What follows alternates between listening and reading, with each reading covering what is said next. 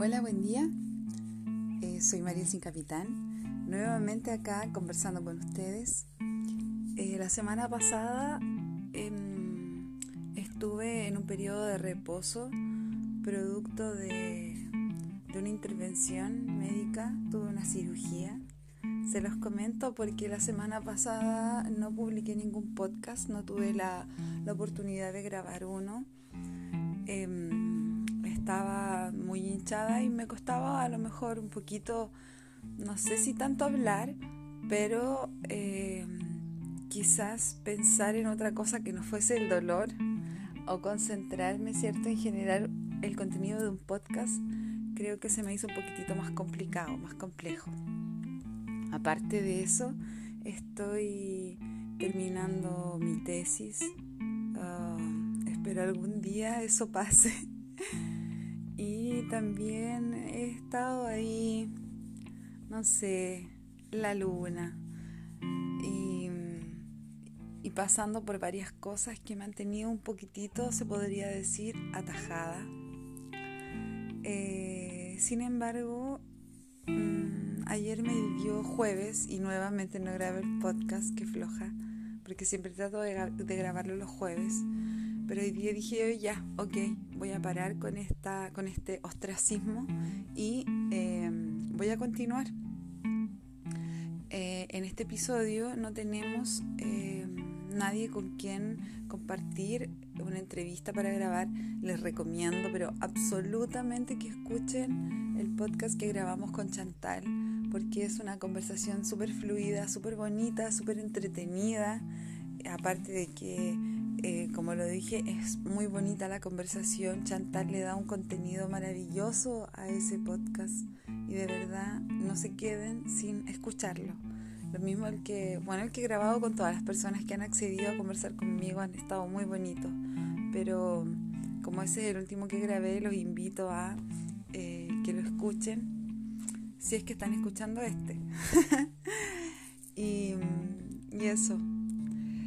Hoy día me gustaría poder conversarles sobre este, esta continuación de feminismo filosófico que queda tan pendiente porque sabéis que conversé con ustedes de feminismo filosófico, lo hice a modo así muy introductorio, lo hice también a modo eh, muy general, eh, entonces hoy día me gustaría eh, comentarles por qué para mí es importante el feminismo filosófico y también eh, por qué me gusta el feminismo y por qué me gusta la filosofía. Eh, creo que la verdad, las dos cosas han sido eh, un contenido o un conocimiento muy revolucionario y muy rupturista para mí. A ambas cosas, ¿cierto? Llegué de forma muy distinta y una cosa llevó a la otra. Eh, yo llegué a la filosofía principalmente por instrucción académica, porque soy profesora de religión y filosofía. Entonces, como que ingresé a, a, a ese conocimiento a través de una instrucción. Y mm, nada, la filosofía me provocó obviamente eh, una des desestructuración de lo que ya creía y también me invitó a poder quizás romper con algunas cosas, pero por otra parte reafirmó algunas que yo ya traía, principalmente esta en la que eh, muchas veces uno recibe como la crítica o el consejo de no pensar tanto. La verdad es que yo pienso absolutamente todo y como que no tengo problemas con ese ejercicio. Claro, a veces no lo paso muy bien, a veces hay un poquito de dolor y, en otras ocasiones hay sufrimiento. Eh, y cuando hay sufrimiento, obviamente trato de revisarlo. Eso lo aprendí del budismo. Ah. Y como profesora de religión muchas veces tengo ese acceso a esa información y esa apertura a entender de que existen muchas religiones en el mundo, muchas tradiciones y hay algunas que van aportándote a la vida. Entonces yo del budismo comprendí que cuando ya uno entra en etapas de sufrimiento, quizás hay una información que está ahí deteniéndonos o queriéndonos detenernos. Así que obviamente sin negar el dolor, me he aperturado a estos pensamientos que me han acompañado durante toda mi vida, desde muy niña inclusive. Yo pienso absolutamente todo una otra vez, eh, en el fondo, no como un ejercicio, em, se podría decir, de tortura, sino que es algo que no puedo evitar de hacer. Creo que así soy yo y en la medida en que lo fui aceptando, esto eh, creo que me ha ido aportando mucho a mi construcción. Em, desde ahí, ¿cierto?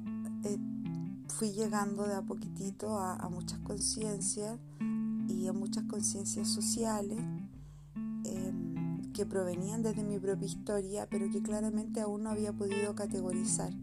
Entonces esta instrucción de la filosofía me permitió ir categorizando algunas cosas eh, y experiencias de vida y obviamente ya las pude ir, em, se podría decir, encasillando o categorizando, valga la redundancia, en conflictos de justicia social y desde ahí llegar a conciencias más colectivas y comenzar, ¿cierto?, este, este otro cambio profundo y trascendental que yo eh, visualizo en algún momento de mi vida propia. Em, y también eso me lleva al feminismo en algún punto de mi vida. Yo igual lo puedo detectar en un momento muy particular y dije, oye, este día yo, eh, estos pensamientos que ya tenía desde hace mucho tiempo de situaciones injustas del ser mujer, digo ya, basta, eh, yo voy a ser feminista.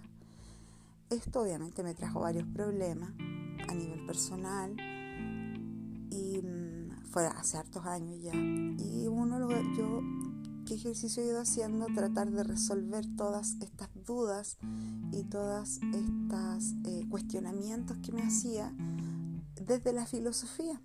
Entonces así comencé a llegar, porque yo me lo preguntaba, ¿hoy existirá esto? Y claramente existía, y era una tradición bastante antigua, entonces desde ello llegué a la filosofía feminista o al feminismo filosófico. Ambas ideas, ¿cierto? Que se confluyen como corrientes de pensamiento y que se confluyen, ¿cierto? Como propuesta ética y como propuesta antropológica, me encontré que tenían la principal dificultad de desarrollarse en lo mismo que tenemos todas las mujeres eh, de dificultad para desarrollarnos, que es enfrentarnos a una cultura altamente androcéntrica. Por lo tanto, todos estos paradigmas que yo en el fondo fui aprendiendo desde la filosofía eh, no tenían asidero cuando em, le agregábamos el componente de feminismo, excepto en aquellos círculos en donde las autoras eran filósofas feministas. Es decir, esta corriente de pensamiento, feminismo filosófico o filosofía feminista, tienen como principal atajo el androcentrismo, los paradigmas tradicionales de pensamiento, pero dentro de este mismo movimiento tienen un alto desarrollo dónde están las dificultades que las personas, ¿cierto? Que muchas veces se interesan en la filosofía, las personas que enseñan la filosofía, consideran al feminismo filosófico como una corriente más del pensamiento y no como un cambio de paradigma, lo que realmente es. Entonces hay muchas personas que instruyen eh, filosofía, pero que no aceptan eh, la filosofía feminista. Eh, lo encuentran como una cosa que es de moda o porque esa frase a mí me la han dicho, o sea, esto es una moda o es algo que en el fondo yo no le encuentro ningún sentido y la verdad es que la filosofía feminista tiene harto sentido. Entonces como que desde ahí, eh, claro, pues uno sufre algunas decepciones, pero todo eso se solucionó cuando ya dije yo ya, está y me tiré y me eh, lancé más que nada.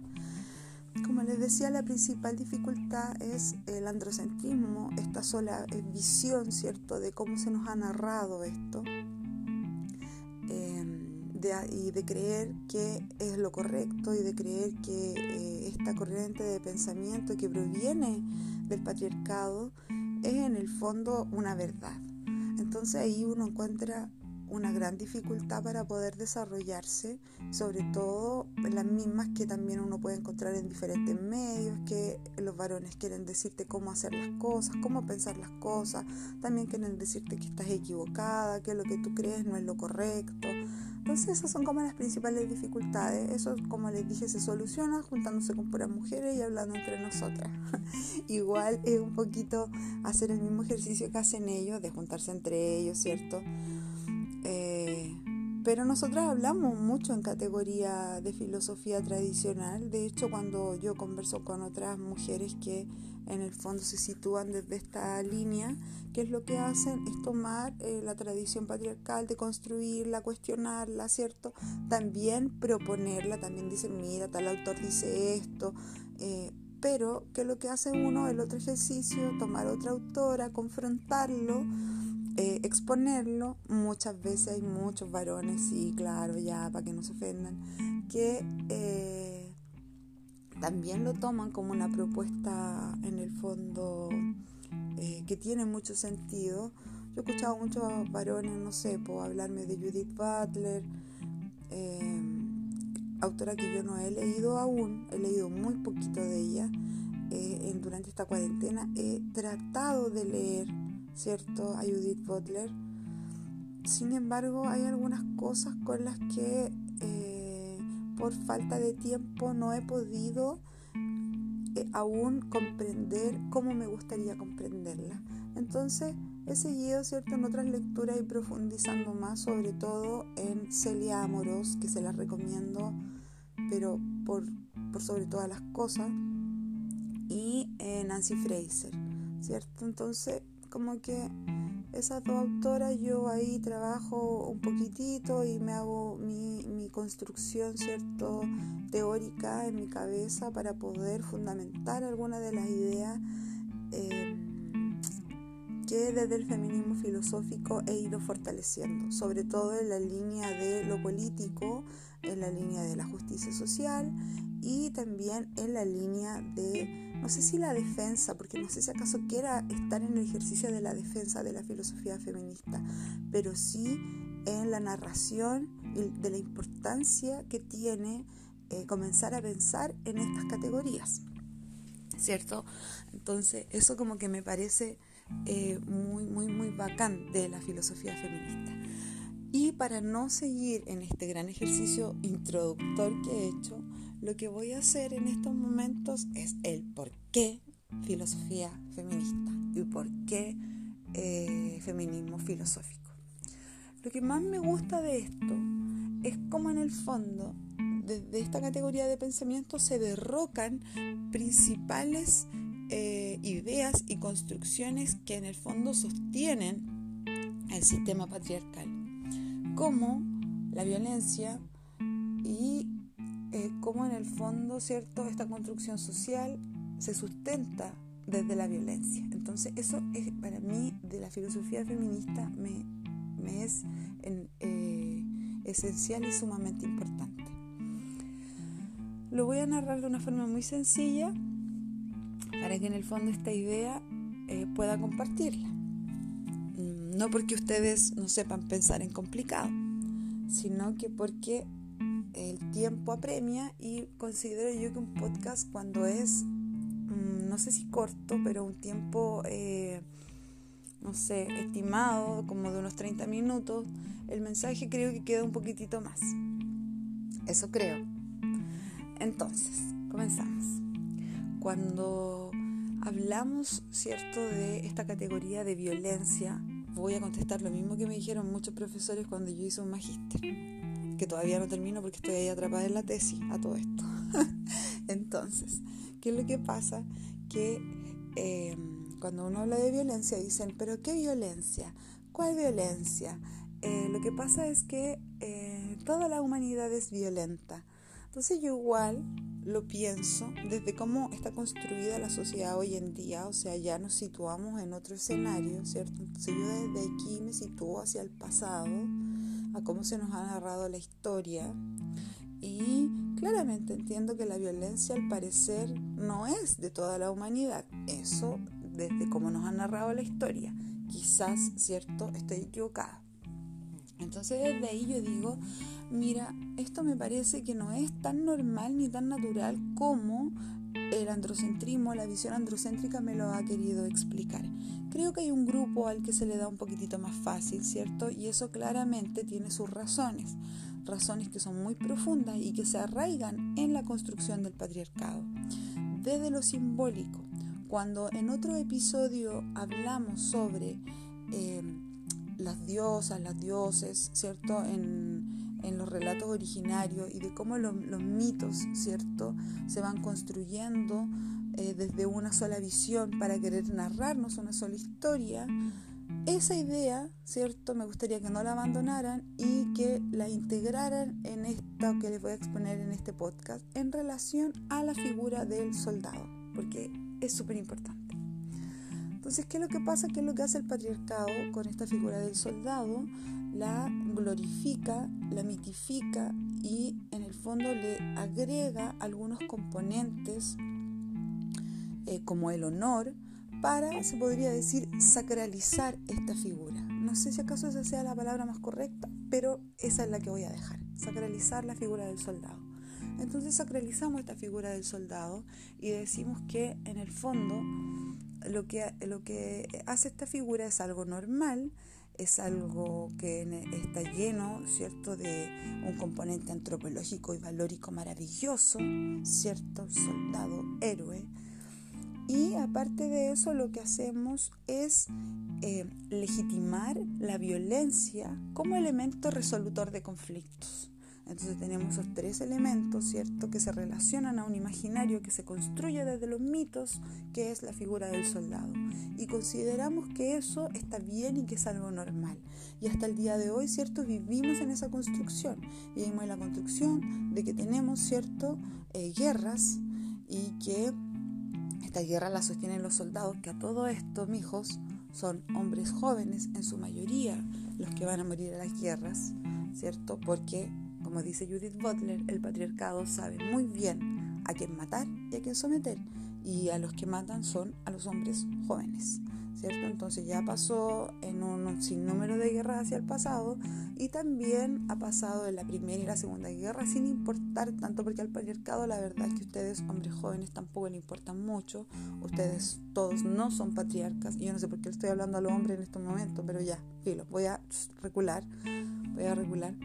Pero en el fondo, si es que hay algún hombre que nos está escuchando, me gustaría que en el fondo comenzara a cuestionar esa conciencia, esa simbología y ese imaginario que, que está cierto metido dentro de las conciencias no solamente de ustedes, de todos y en las conciencias de la sociedad completa.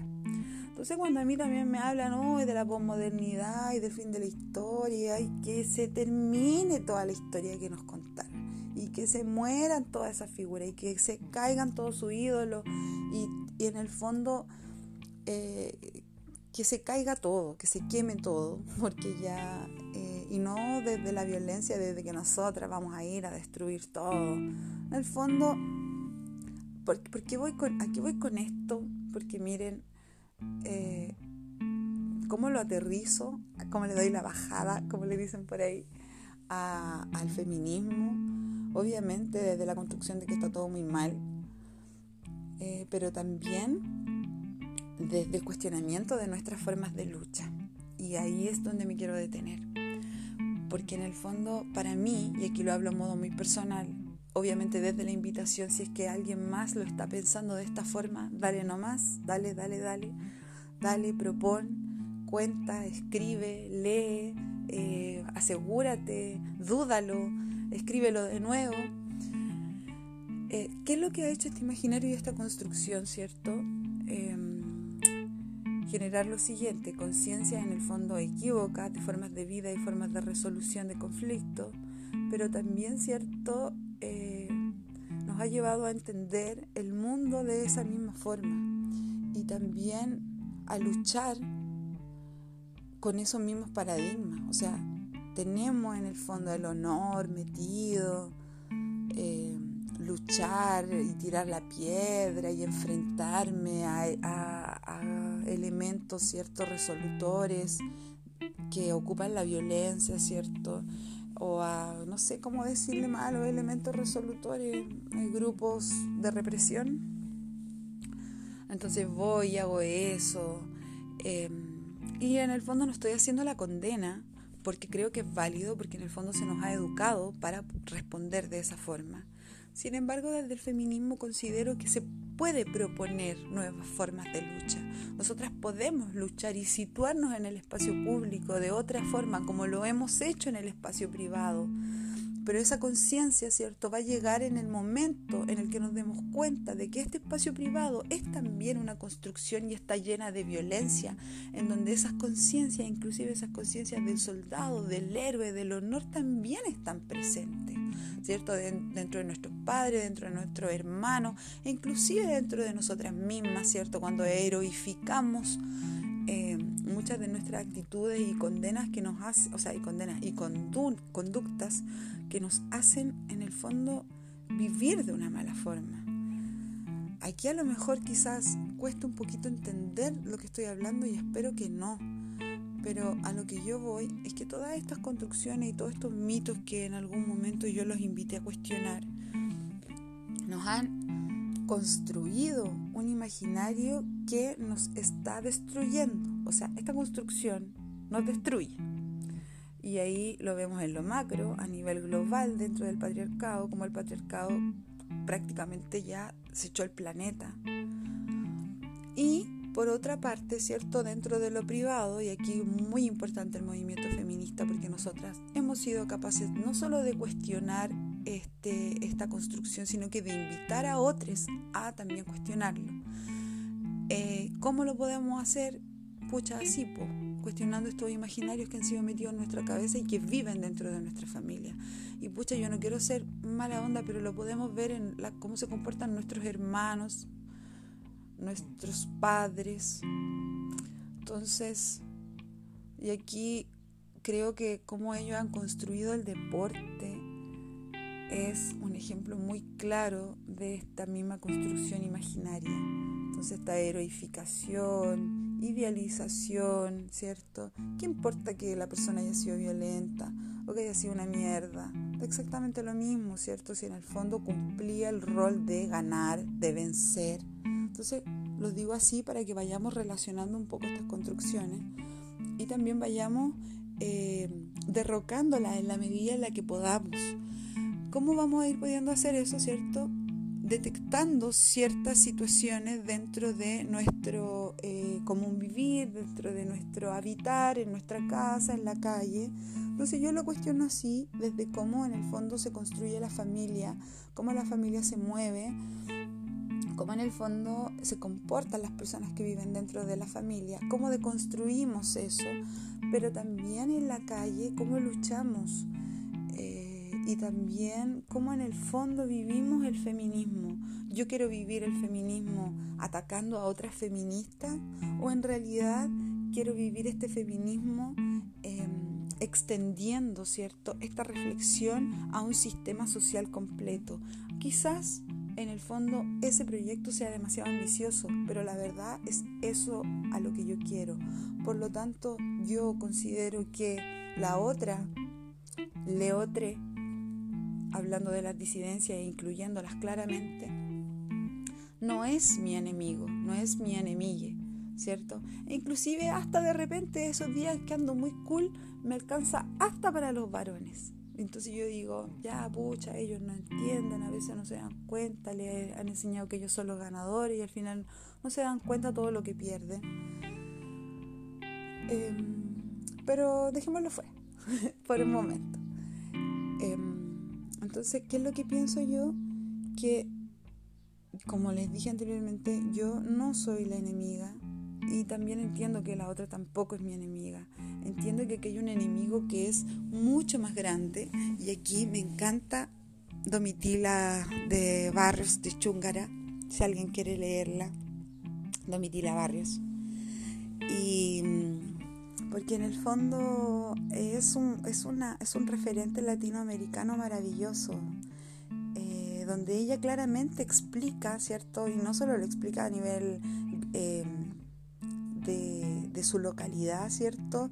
Y de lo que ella eh, luchó y trató de derrocar, ¿cierto? Que fue una dictadura en Bolivia, sino que lo que e, ella hace es invitar a la reflexión de detectar quién es realmente mi enemigo. Y mi enemigo no es la otra persona que está conmigo y que en cierta forma vive opresiones de las cuales muchas veces no se da cuenta, sino que mi enemigo es un enemigo mayor. Mi enemigo en este momento es el patriarcado. Y a mí, ¿por qué me gusta la filosofía feminista? Porque en el fondo le da categorías para detectar inmediatamente, ¿cierto?, quién es el verdadero enemigo y también da categorías para poder en el fondo configurar formas de lucha diferentes y no caer en las mismas dinámicas que me propone a mí este propio enemigo para luchar. O sea, a este enemigo, si yo lucho de la misma forma en la que él me ha sometido, que es el patriarcado, en el fondo voy a caer en la misma dinámica y no lo voy a, no lo voy a derrocar sino que voy a generar una nueva forma de sometimiento y una nueva forma de opresión. Por lo tanto, cuestionar las formas de lucha es absolutamente esencial para poder derrocar el patriarcado. Y yo considero que este ejercicio se puede hacer solo, ah, no, no solo, con eh, la ayuda de la filosofía feminista o del feminismo filosófico, porque le da sentido eh, y categoría, ¿cierto?, de pensamiento a toda esta, eh, se podría decir, respuesta y contrarrespuesta contra los abusos y las opresiones de la humanidad completa. Entonces, no sé, quizás eh, siga, ¿cierto?, hilando ideas para poder fortalecer y poder invitar a muchas más personas a este mundo. Como les dije, les recomiendo lecturas de Celia Amorós y de Nancy Fraser. Eh, en estos momentos yo me encuentro leyendo Manifiestos de un feminismo para el 99% de Nancy Fraser, Cintia Rusa y otra autora más que siempre se me olvida porque no la he leído nunca. Pero se la recomiendo en el fondo a las tres juntitas que hacen... Eh, este libro muy cortito, eh, muy bonito, que me lo regaló mi amiga María Ángel Ortiz. Eh, un saludo y un abrazo para ella. Y eso, así que ya eh, en el fondo nos estamos acercando al final de este podcast. Les dejo un abrazo súper grande, les agradezco mucho por escucharme y eso, nos vemos en la próxima oportunidad, nos escuchamos en la próxima oportunidad. un abrazo profundo. Eh, a todos aquellos que en el fondo me escuchan y que me hablan y después me dicen que me escuchan. Eso a mí me encanta, me llena el corazoncito. Así que adiós, que estén súper.